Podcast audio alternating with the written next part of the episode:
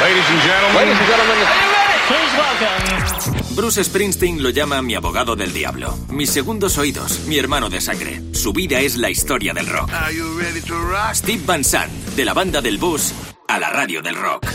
Hola, baby. Soy Little Steven. Bienvenido a Little Steven's Underground Garage en Rock FM. Hola familia, buenas noches. Soy Carlos Medina y aquí me tienes un domingo más dispuesto a acompañarte por el Underground Garage de Little Steven en un programa en el que vamos a recordar pues al que está considerado como uno de los grandes eh, pioneros padres de aquella llamada generación eh, beat, un poco la antesala de lo que sería eh, poco después el movimiento hippie. Me refiero a Jack Kerouac, que hoy hubiese cumplido 101 años. Nosotros lo celebramos recordando, entre otras cosas, pues eh, su gran obra, que es El Camino. Y música, mucha música. Arrancamos, si te parece, ya el Underground Garage, aquí en Rock FM. Buenas noches.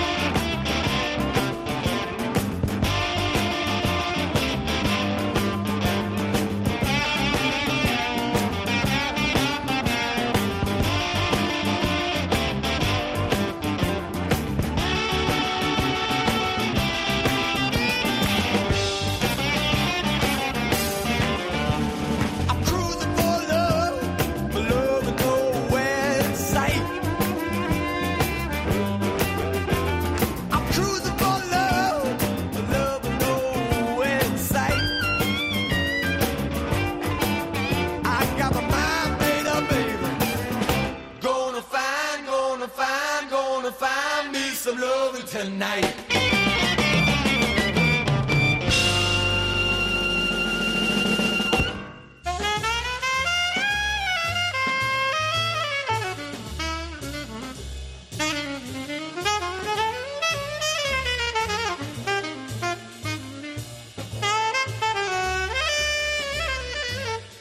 into the early Americana New Hampshire of pink suspenders, strawberry blondes, and barbershop quartets came the ancestors.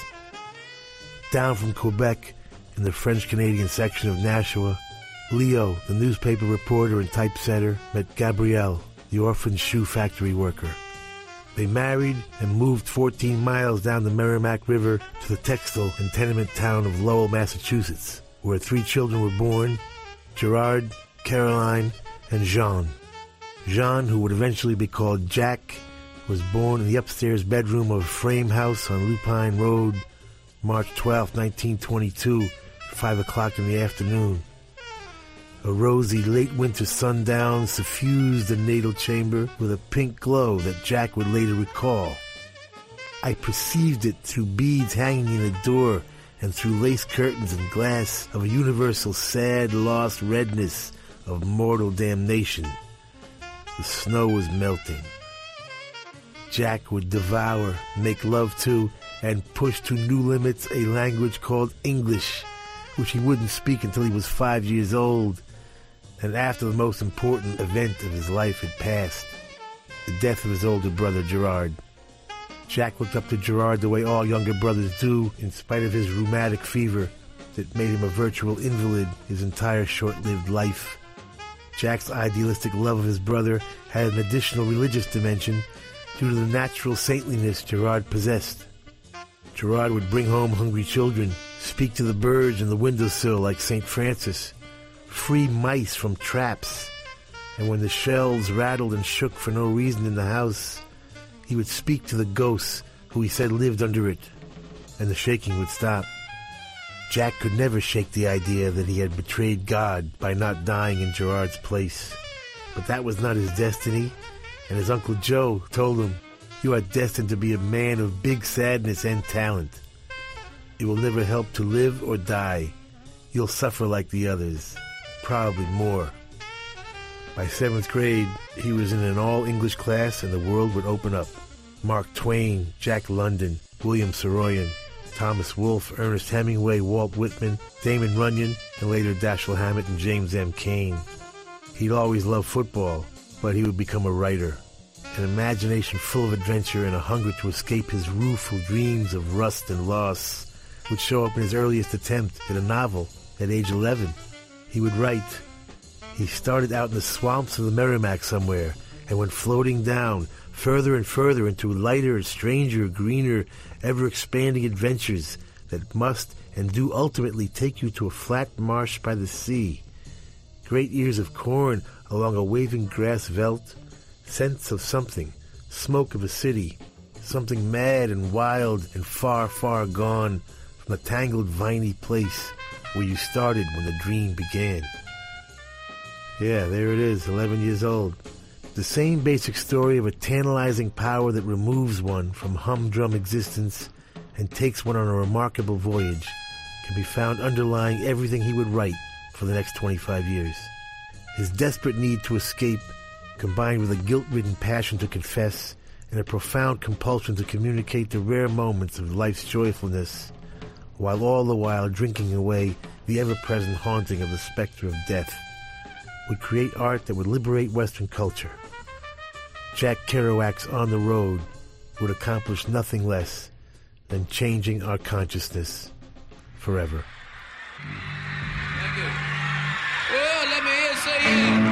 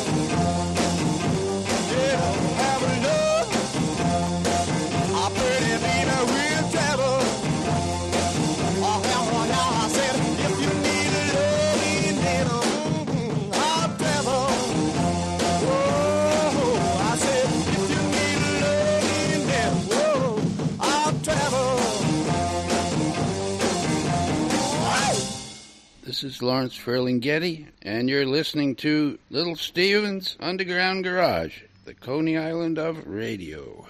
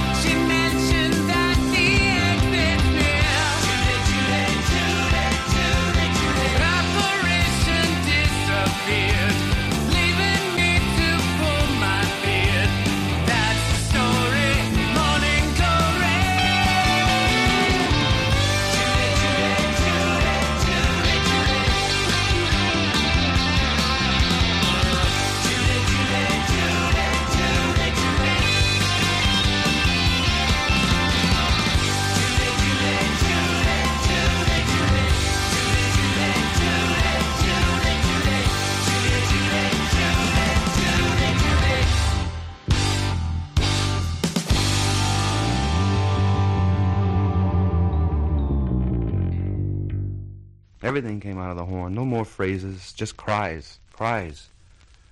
Bah, and down to beep, and up to ee, and down to clinkers, and over to sideways, echoing horn sounds and horse laughs. And he tried everything up and down and sideways, upside down, dog fashion, horizontal, 30 degrees, 40 degrees. And finally he fell back in somebody's arms and gave up, and everybody pushed around and yelled, Yes, yes, you done blowed that one.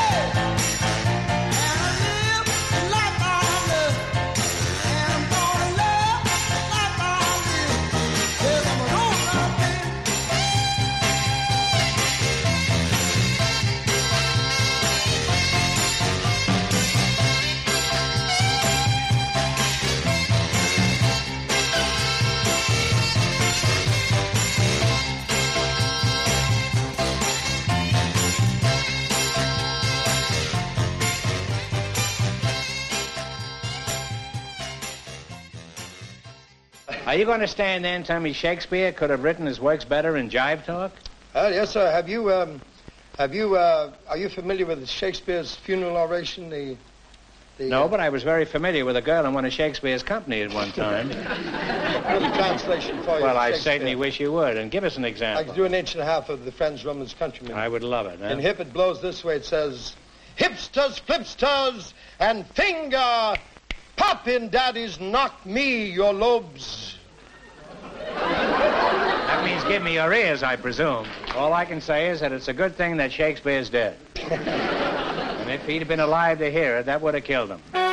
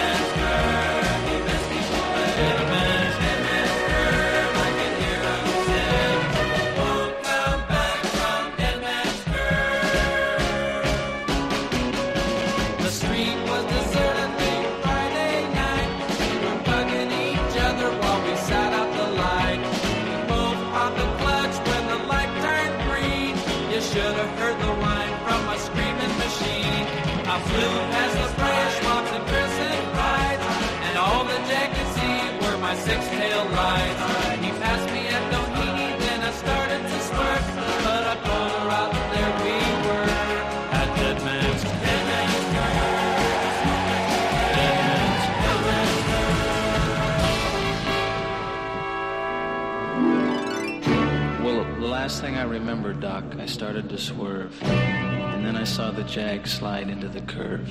I know I'll never forget that horrible sight. I guess I found out for myself that everyone was right. Won't come back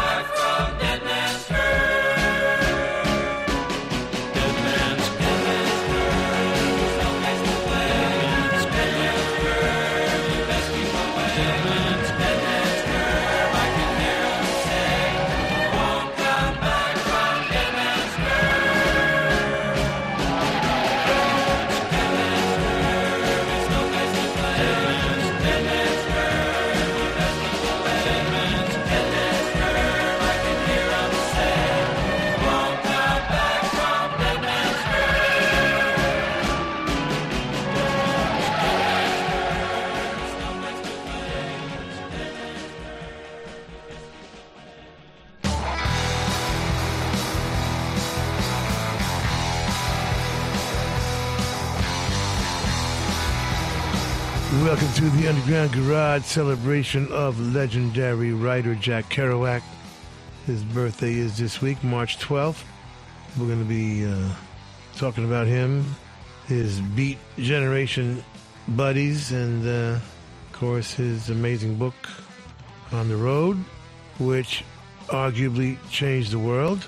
I would be on the positive side of that argument. Quite a literary fellow himself, Peter Wolf, kicked us off. J. Geils Band, Cruising for Love. The whole band wrote it on their first album. Dave Crawford and Brad Shapiro producing. The Rolling Stones covering Bobby Troup, but really they were covering Chuck Berry. Chuck Berry's version of Nat King Cole's hit of a Bobby Troup song, to be precise. We found the origin of that riff, by the way. The Stones, of course, as usual, doing their amazing arranging. They are the absolute kings of the cover record, and uh, we've done whole shows on that.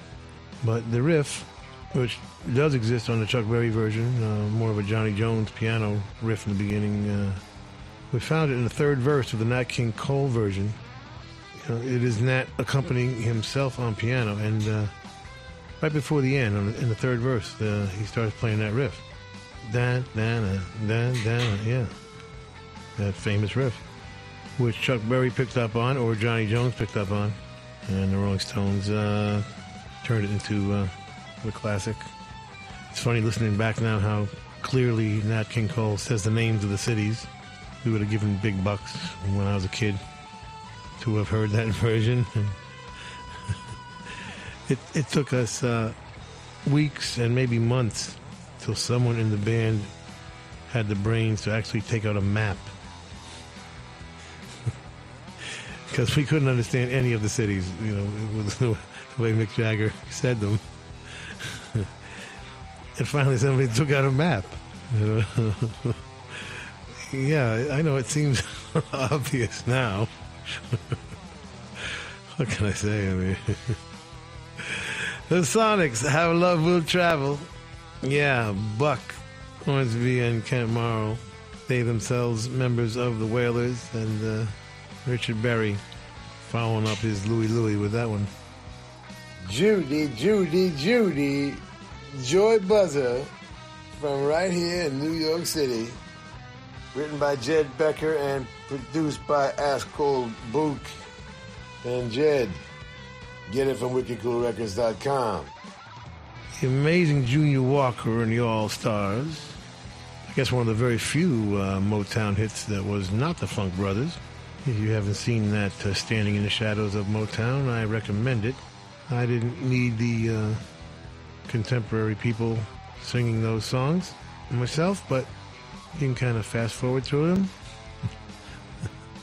There's a couple good ones, don't get me wrong. I mean, uh, Gerald Levert is actually quite good, and uh, Joan Osborne, and, you know, they're, they're, they're good, but uh, who cares?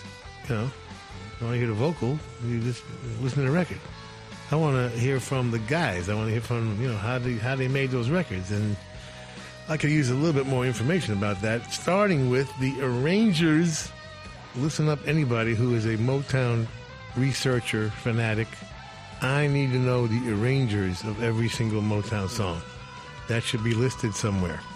We need to know that, and uh, it, it is it is not listed anywhere that we can find.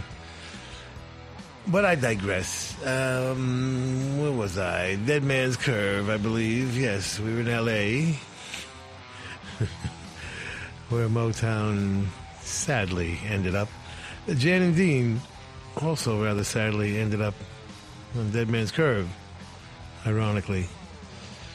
Jan, anyway. We're celebrating Jack Kerouac. Get out your bongos, baby. We're going to go to commercial with the Nat King Cole version. In that last verse we plays the riff. Won't you get hip to this timely tip? When you make that California trip, get your kicks on Route 66. Get your kicks on Route 66. Get your kicks on Route 66.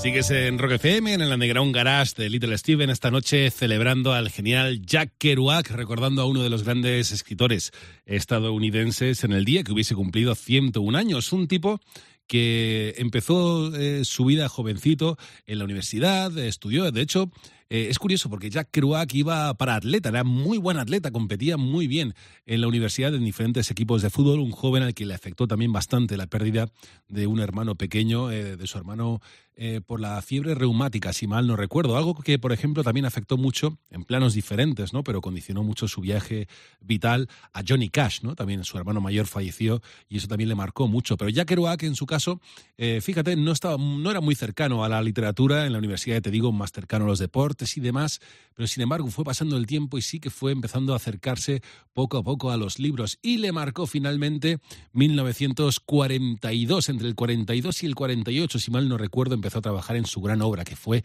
El Camino. Enseguida te cuento sobre esta obra que llaman El Rollo, y no porque fuera un tostón, sino porque realmente Kerouac lo empezó a escribir en un rollo interminable de papel. Enseguida te lo cuento en el Underground Garage de Little Steve.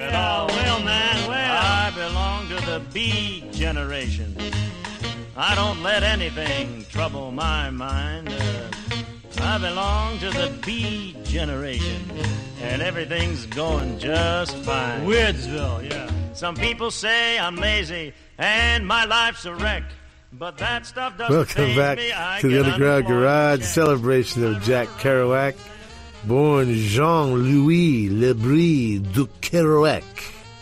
Yeah, nice Italian boy. The 50s were all about conforming. What was an upstanding citizen of the 50s supposed to feel? Gratitude, that's what. Gratitude because we won World War II. Gratitude because we had just invented the suburbs and everybody could have a house because we had just invented credit. They could have a house and a car or two. There was money, there was peace, you know, sort of. There was security. We were number one. So we invented a middle class. And I tell you what, we'll throw in an Elvis or two to keep you kids happy, huh? What do you say? well, into all this gratitude comes two guys named Allen Ginsberg and William Burroughs, and they are not grateful. they are, in fact, natural born troublemakers. The two befriend young Jack Kerouac, who had come to Columbia University on a football scholarship, but had dropped out and become attracted to Allen and William's bohemian sensibility in search for a new philosophy. The three had some things in common. They were born disillusioned, for three different reasons, as it turned out, but shared a common distrust for the nicely packaged life society was offering. It was Kerouac who suggested the radical possibility of just walking away. Regardless of what obligations, responsibilities, and guilt society tried to stick you with, you can just get in your terraplane and fly. The Beat Generation was born. Together, they anticipated most everything that would characterize the 60s, 10, 15 years later Buddhism, meditation, and all things Eastern philosophy, ecological concerns, civil rights, drugs of all kind, sex of all kind, autobiographical art, a rejection of materialism, and a rejection of the common definitions of time and space. Ginsberg's Howl and Burroughs' Naked Lunch would complete the trilogy of the new style, but Kerouac's On the Road would reach the public. And for the first time, a new generation would experience the revelation of unlimited possibilities.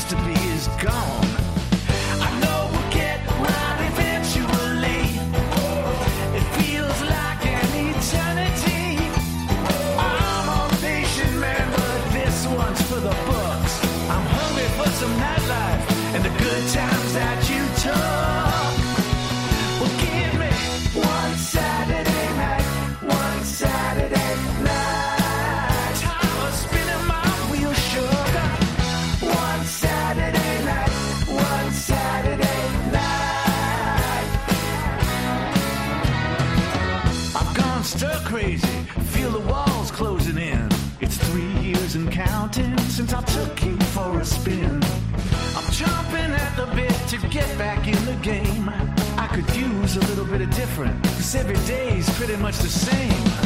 Hey, life, I'm talking to you. Oh, Ought to respect, why do you do the things you do?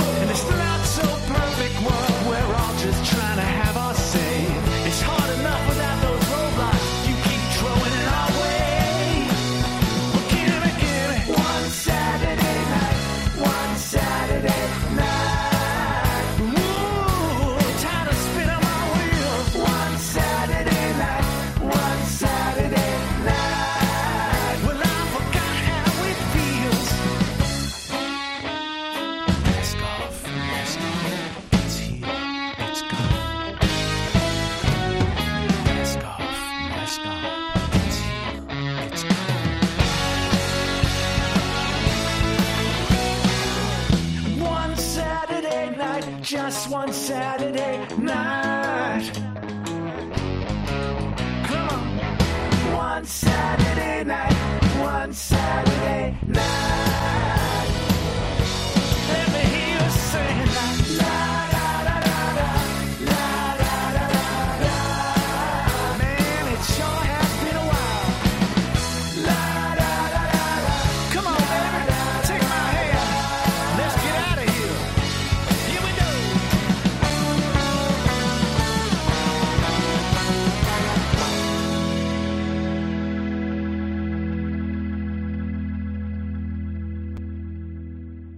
America, when will we end the human war?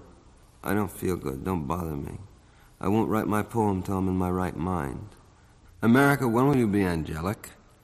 When will you take off your clothes? When will you look at yourself through the grave? When will you be worthy of your million Trotskyites? America, why are your libraries full of tears? America, when will you send your eggs to India? I'm sick of your insane demands. When can I go into the supermarket and buy what I need with my good looks? Thank you.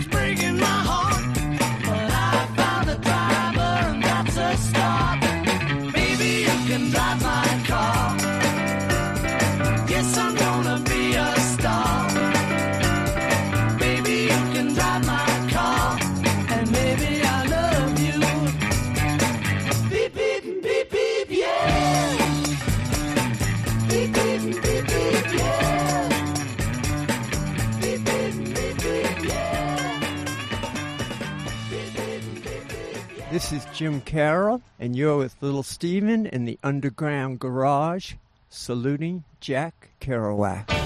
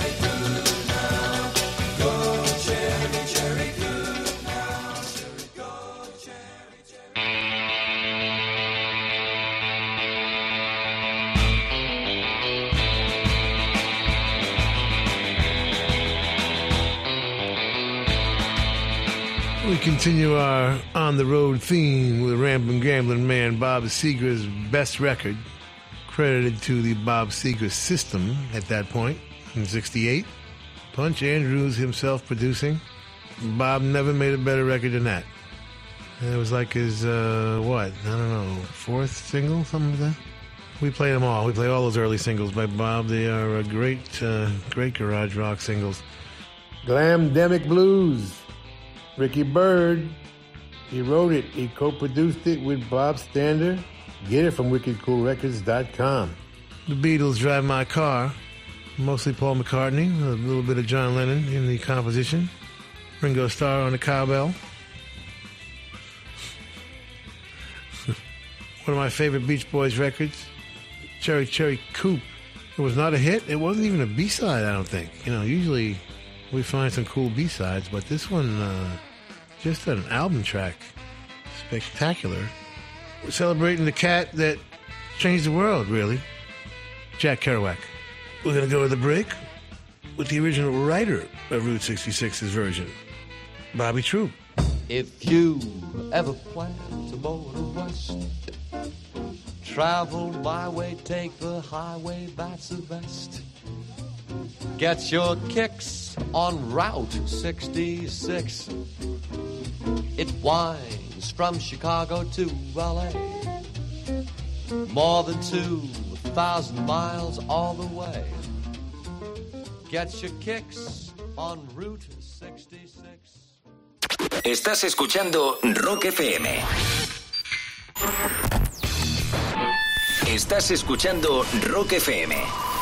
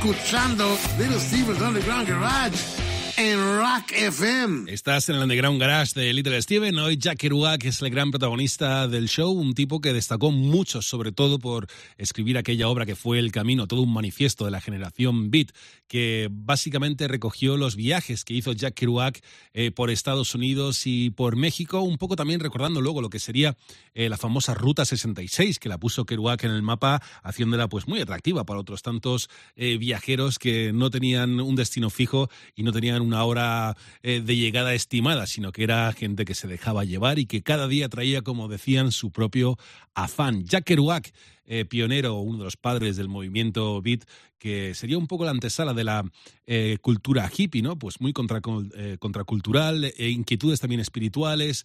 Por ejemplo, Jack Kerouac siempre estuvo también muy interesado en el catolicismo por educación familiar y luego mucho en la filosofía y tradición oriental. De hecho, es una de las personas que escribió mucho sobre budismo en aquella época en Estados Unidos.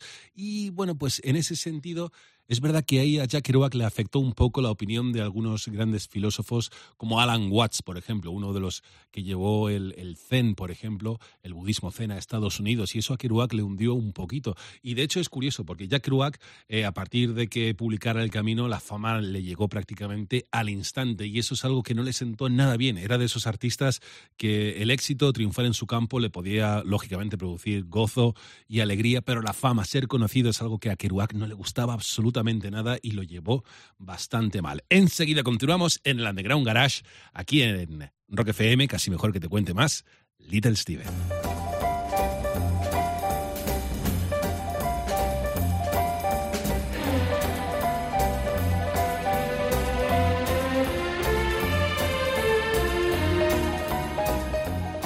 Everything is going to the beat. It's the beat generation. It's Bayat. It's the beat to keep the beat of the heart. It's like being beaten down the world and like old time low down. And like in ancient civilizations, the slave boatmen rowing galleys to a beat and servants spinning pottery to a beat like beatific. Welcome back to the Underground Garage, tribute to Jack Kerouac. Beat culture is the avant-garde circus populated by hustlers, swindlers, whores, hobos, rogues, charlatans, bebop jazz players, aimless travel, outlaw values, freaks, misfits, and outcasts all engage in the mysterious making of art. You know, as in the art of life. And speaking of freaks, misfits, and outcasts, out there in radio land, there is a format called Outlaw Country. And way deep in Outlaw Country is a renegade named Mojo Nixon, no relation to Dick. Let's hear how he feels about Jack Kerouac. Mojo Nixon broadcasting from the shack by the sea in Coronado, California, outlaw country. Friends, I know it's cold where you are. Oh, I know you're freezing your ass off and there's nothing on TV. You know what you might do? You might read a good book. On a cold winter night, you might sit down with a good book. You only read one book, the one book you got to read. On the Road by Jack Kerouac. Friends, it was on this date in 1957 that's the birth of cool. The beginning of beatnik, the nasty note from the underground that blows the puny minds of all the petty bourgeoisie in Squaresville. Man, On the Road is a wild, crazy, free, liberating book about sex, cars, jazz, drugs, truth, friendship, and America. Two psychic outlaws on the go reading Henry Miller and Mad Magazine, iconoclastic nonconformist hipsters who refuse to be squashed by the man and forced to smoke the devil's pole. Read on the road and feel alive. Read on the road and feel the wanderlust of the wide open American frontier. Read on the road and know that we are all uncouth delinquents, ruffians, roustabouts, and hoodlums hopped up on goofballs and revolution and ready to open the doors of perception, my friend. On the road changes everything. The monster is unleashed. The hollering homosexual Hebrew Allen Ginsberg writes Howl, the gonzo beat poem of all time that begins I saw the best minds of my generation destroyed by madness, starving, hysterical, naked upon Negro streets at dawn.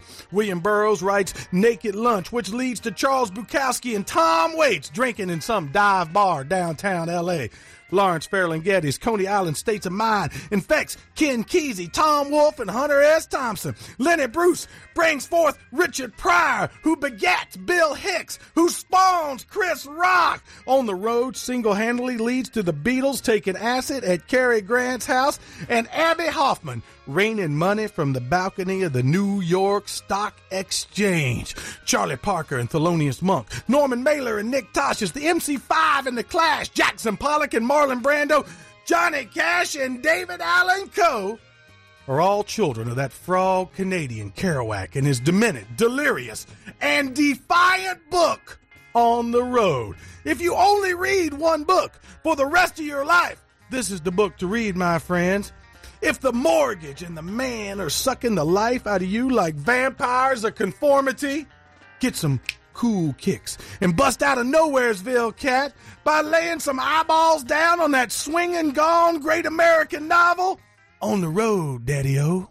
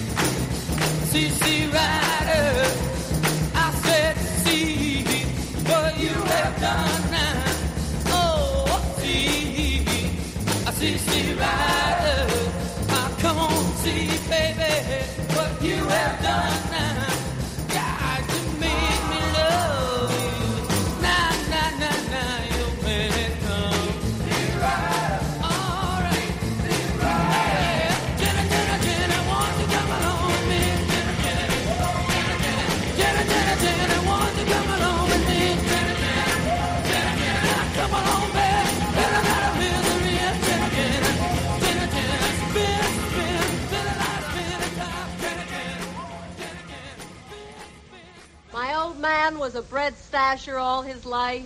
He never got fat. He wound up with a used car, a 17 inch screen, and arthritis. Tamari is a drag, man. Tamari is a king size bust.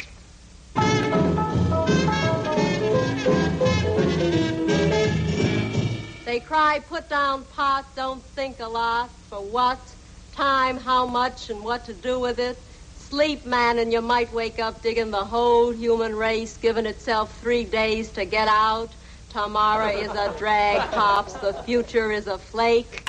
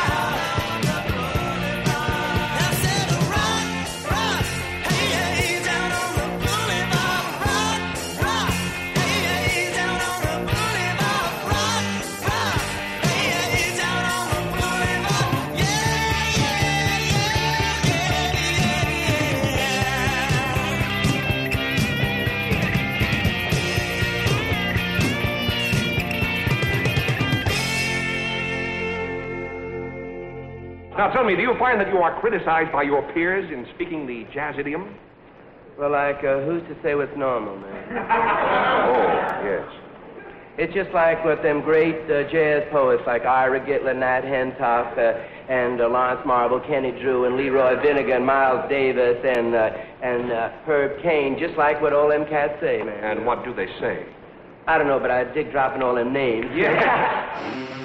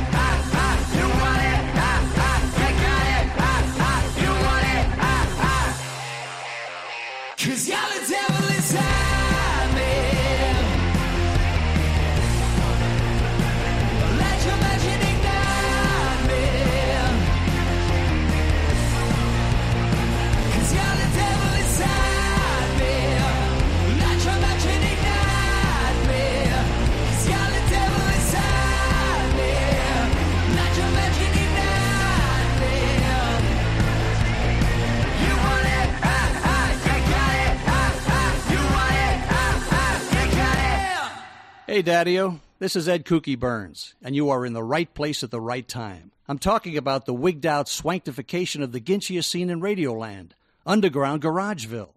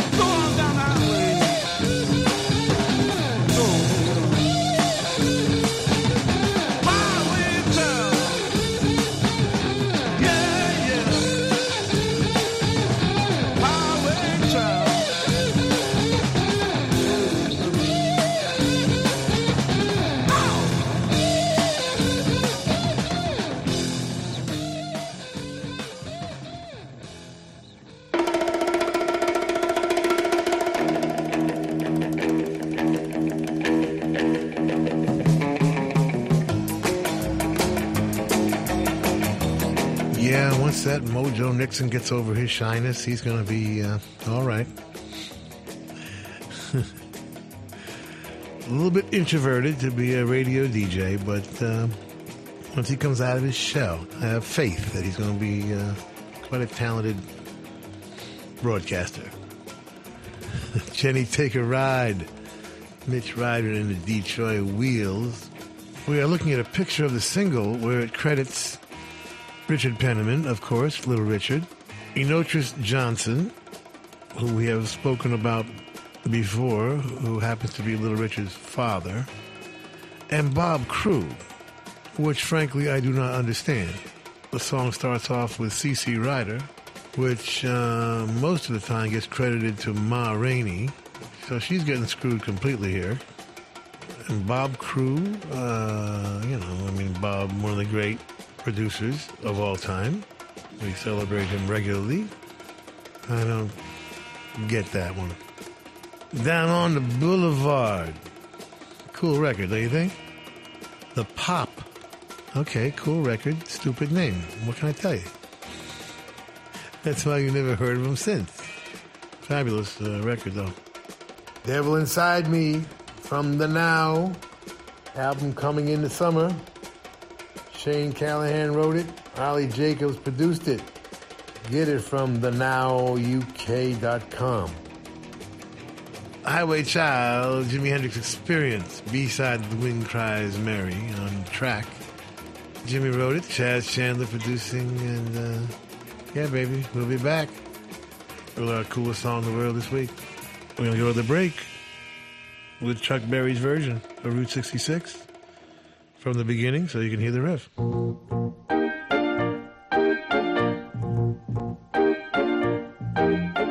Well, if you ever plan to motor west, Jack, take my way. It's the highway that's the best. Get your kicks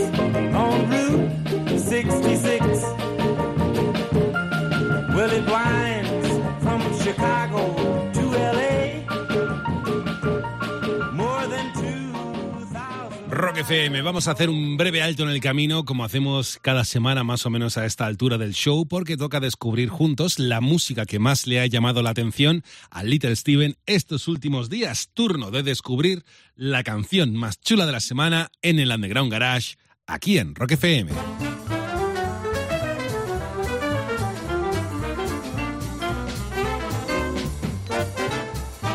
Welcome back to the Underground Garage celebration of Jack Kerouac, where we do swing weekly. Indianapolis Colts owner Jim Irsay paid $2.43 million for the 120 foot scroll that Kerouac pieced together from 12 foot sheets of teletype paper on which he wrote on the road in 20 consecutive days, April 2nd to April 22nd, 1951. It would have no paragraphs and be what he would call his spontaneous writing style, stream of consciousness like. It was his third draft and the one influenced by Neal Cassady's letters. Neal, of course, being the real life character Dean Moriarty was based on in On the Road. The letters were all first person, fast, mad, confessional, completely serious, and detailed, as Jack put it. Ed White, a Denver friend of Neal Cassady's, suggested Kerouac sketch events like a painter.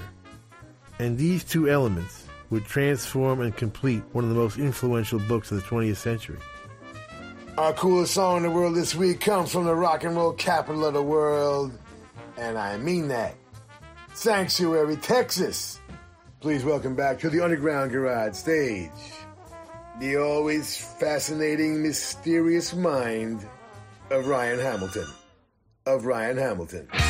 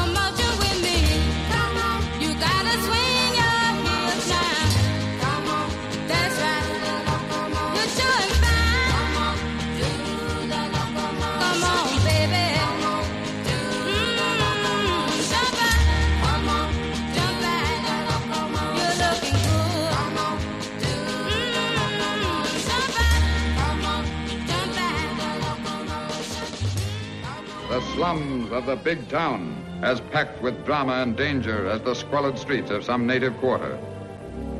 In the heart of this melting pot of crime stands an oasis where one man struggles against the forces that turn his loved ones to lives of violence and shame.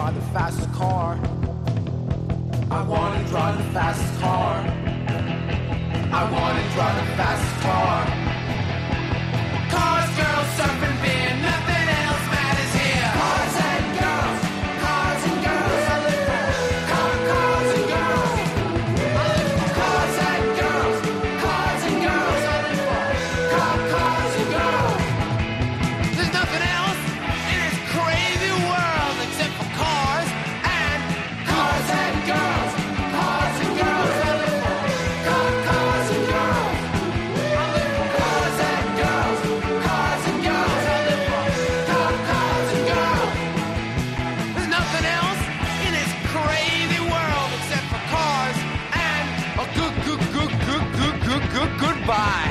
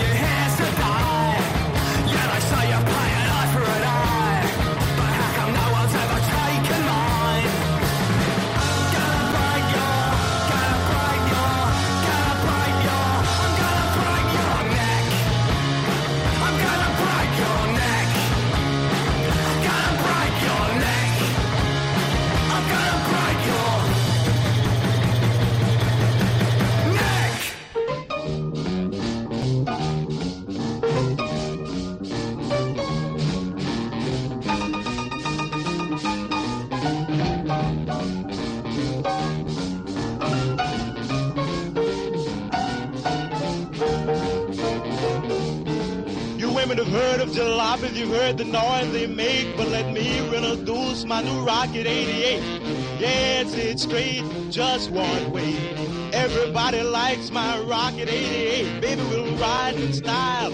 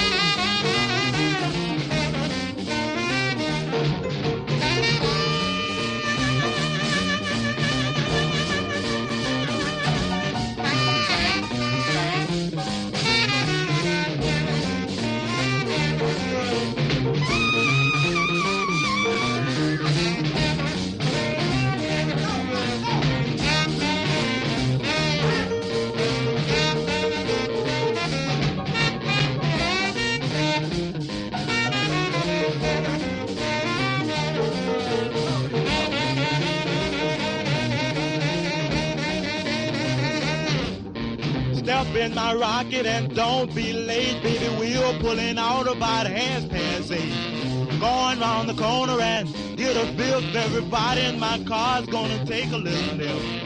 Move on out, oozing and cruising along.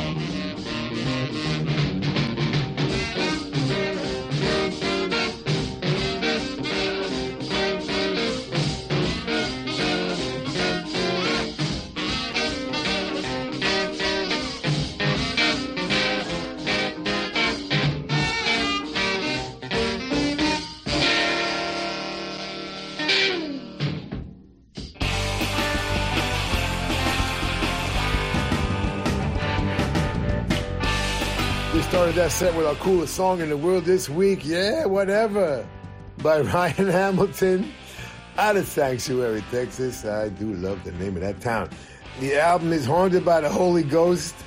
Who thinks like this guy? Okay? This guy has got a different kind of brain. Written by Wayman Boone, uh, this uh, new track, and produced by Dave Draper, like usual. Ryan joined by Dave and Ben Marsden and Emily Ewing. Uh, what else can I tell you other than it's cool, right? Uh, and it's on Wicked Cool. Our coolest song in the world this week, yeah, whatever, from Ryan Hamilton. The Locomotion's Little Eva, the legendary DJ Dan Ingram, who I loved growing up, actually believed this record was sung by Carole King. But it was not. It was sung by Carole King's babysitter, Eva Narcissus Boyd. Like a bird.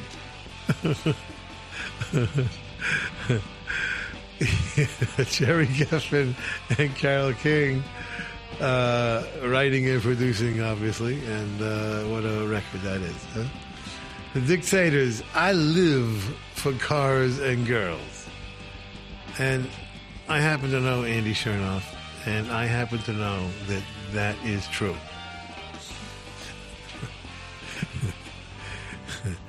He's not speaking metaphorically or uh, symbolically. He lives for cars and girls, okay? And he's damn proud of it. And so did Jackie Brenston, by the way, and his Delta Cats, a name completely made up by Sam Phillips because it was actually Ike Turner's band. And uh, Ike, uh, feeling uh, generous that night, uh, let the sax player sing one. And then he goes and gets famous from it. That uh, piano intro by Ike Turner, uh, copied note for note by Little Richard on Good Golly Miss Molly. Ike, 19 at the time. Amazing when you think about that. uh, you know, you picture him being older always. Sam Phillips uh, producing uh, before he had sons, so he gave it to the Chess Brothers. Some consider that the first rock and roll record. We got more cool stuff having to do with the man that changed the world, Jack Kerouac. Come on back.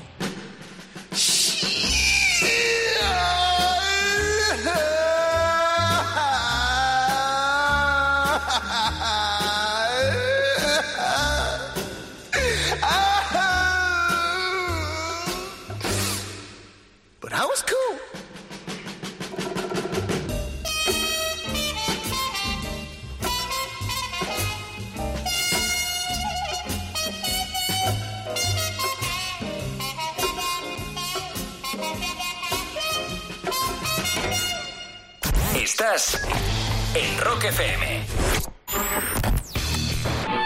Estás escuchando Rock FM. Well, it's a marvelous night for a moon dance with the stars above in your eyes. A fantabulous night to make romance neath the cover of October skies. You know, the leaves on the trees are falling to the sound of the breezes that blow. You know, I'm trying to please to the calling of your heartstrings that play soft and low.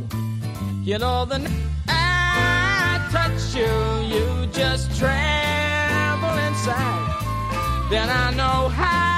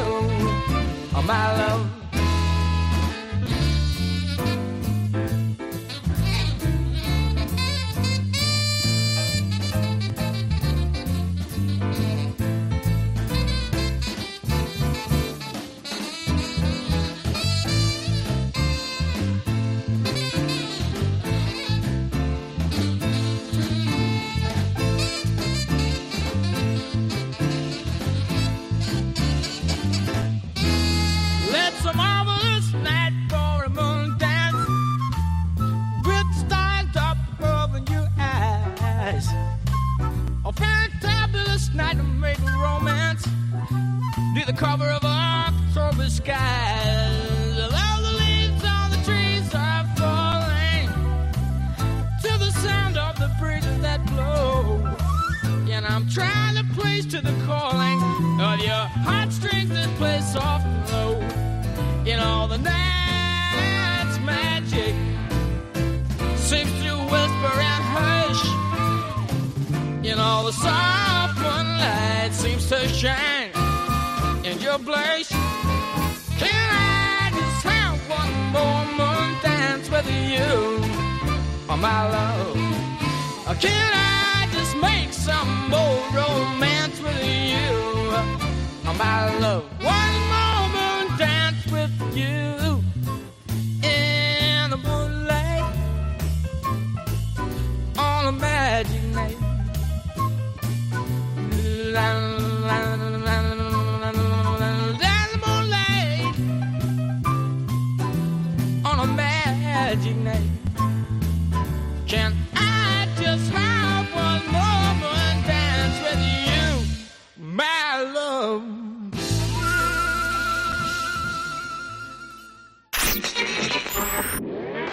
Esto es Little Steven's Underground Garage. Volvemos en un segundo en Rock FM.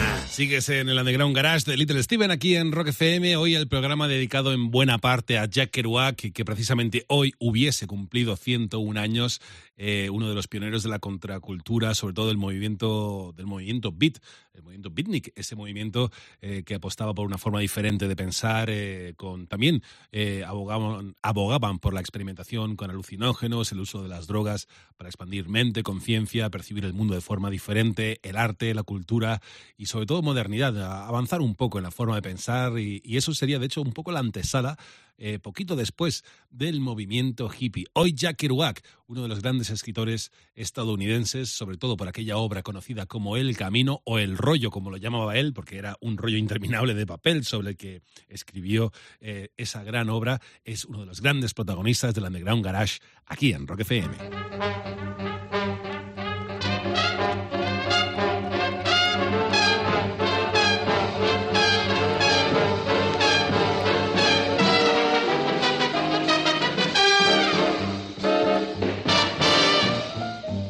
Welcome back to the Underground Garage. Ah, let's give a little quote here from Jack Kerouac. But when they dance down the streets like dingle-doties, and I shambled after, as I've been doing all my life after people who interest me, because the only people for me are the mad ones. The ones who are mad to live, mad to talk, mad to be saved, desirous of everything at the same time, the ones that never yawn or say a commonplace thing, but burn, burn, burn like fabulous yellow Roman candles, exploding like spiders across the stars. And in the middles, you see the blue center light pop, and everybody goes, Oh, yeah. We lost Jack Kerouac October 21st, 1969, St. Petersburg, Florida. We will not see his kind again soon. Go get on the road, read it for the first time, or reread it. In a world where we are constantly distracted by the silliest irrelevancies, and while our culture drowns in mediocrity, you will be surprised at how exhilarating on the road still is.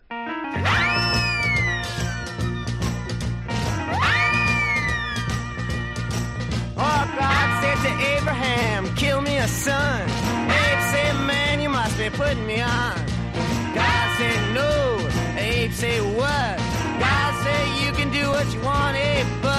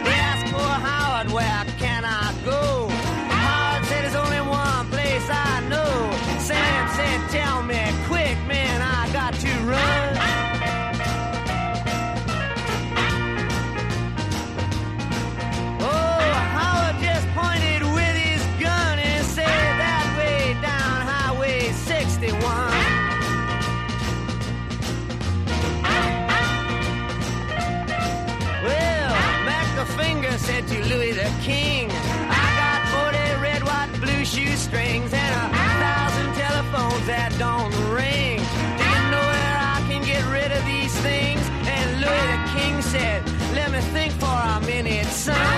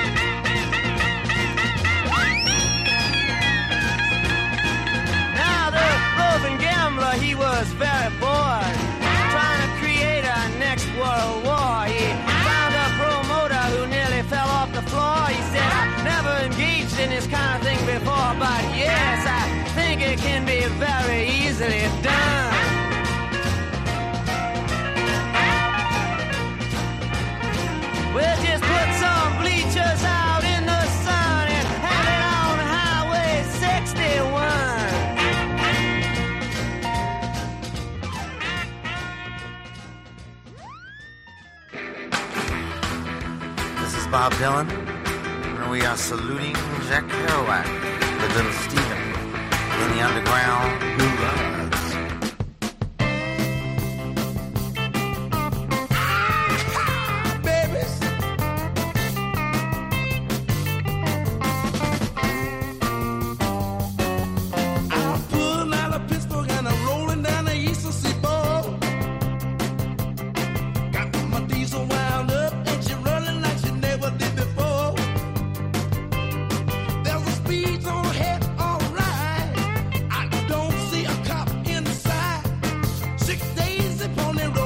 I see my paper tonight.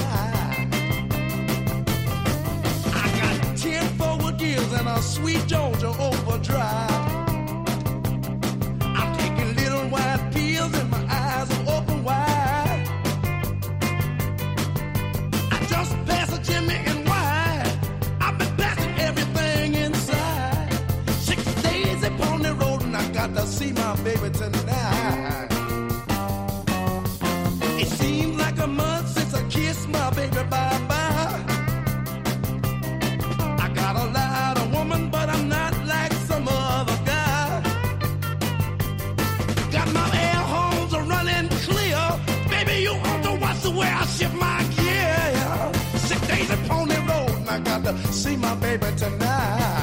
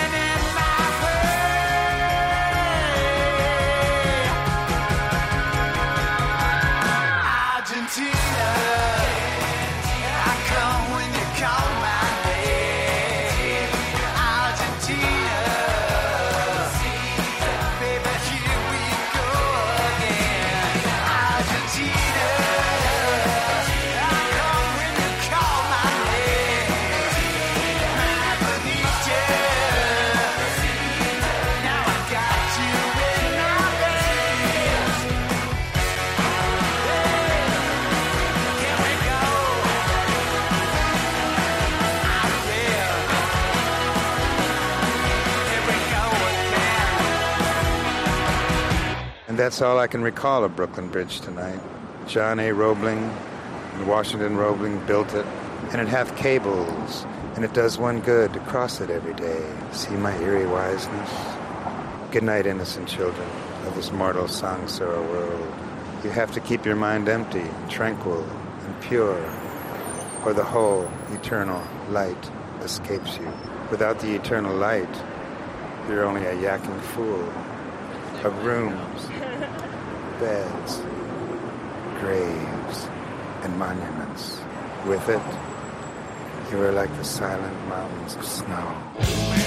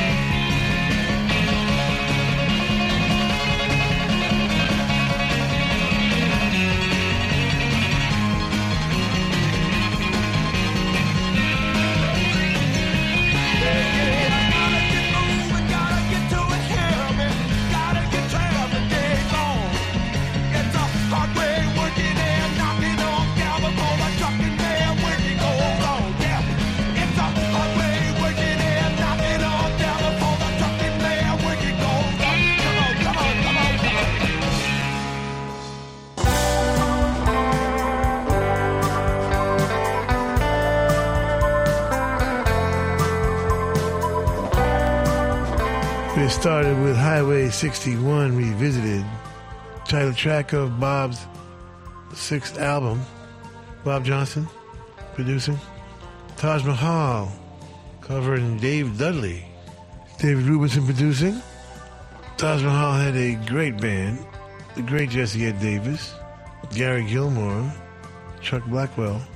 And uh, before that, uh, Ry Cooder was in the band too. Argentina is the Bayonets written and produced by Oliver Leiber and Brian Ray. Another great one from that team. Get it from wickedcoolrecords.com. Go, little Camaro, go. Joey Ramone writing it for the Ramones. Debbie Harry backing vocals. 10th album. And The Great Trucking Man by Moby Grape. Bass player Bob Mosley writing that one. And again, we get a little David Rubinson production. That was Moby Grape's uh, third album, actually, Moby Grape 69. Uh, there were amazing things on all three. You should get them all.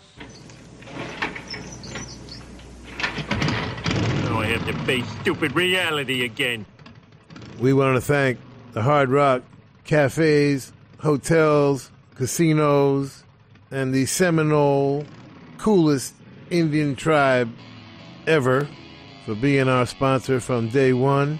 And I want to thank all of the Hard Rock employees around the world as we stop in and do our DJ thing when we're on the road. Nicest people in the world, in addition to the best food.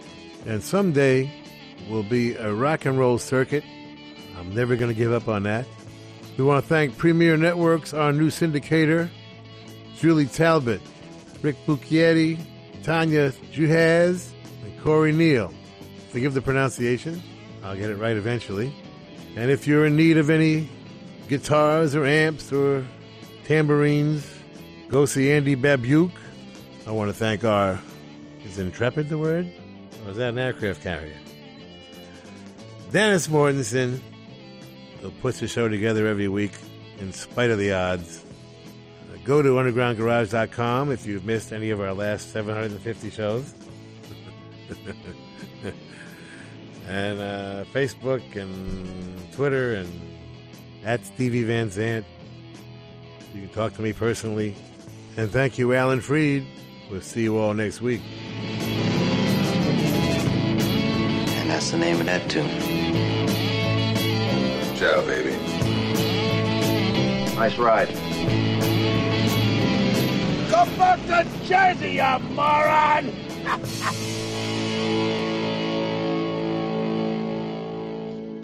That's entertainment. That's entertainment. Bueno familia, llegamos al final del Underground Garage de esta noche. Espero que hayas disfrutado del programa recordando al genial Jack Kerouac, eh, uno de los pioneros de la generación Beat y también una persona que eh, difundió mucho el misticismo y la filosofía oriental como el budismo en Estados Unidos. Con él llegamos al final del Underground Garage esta noche. Te espero el domingo que viene aquí en Rock FM. Un abrazo.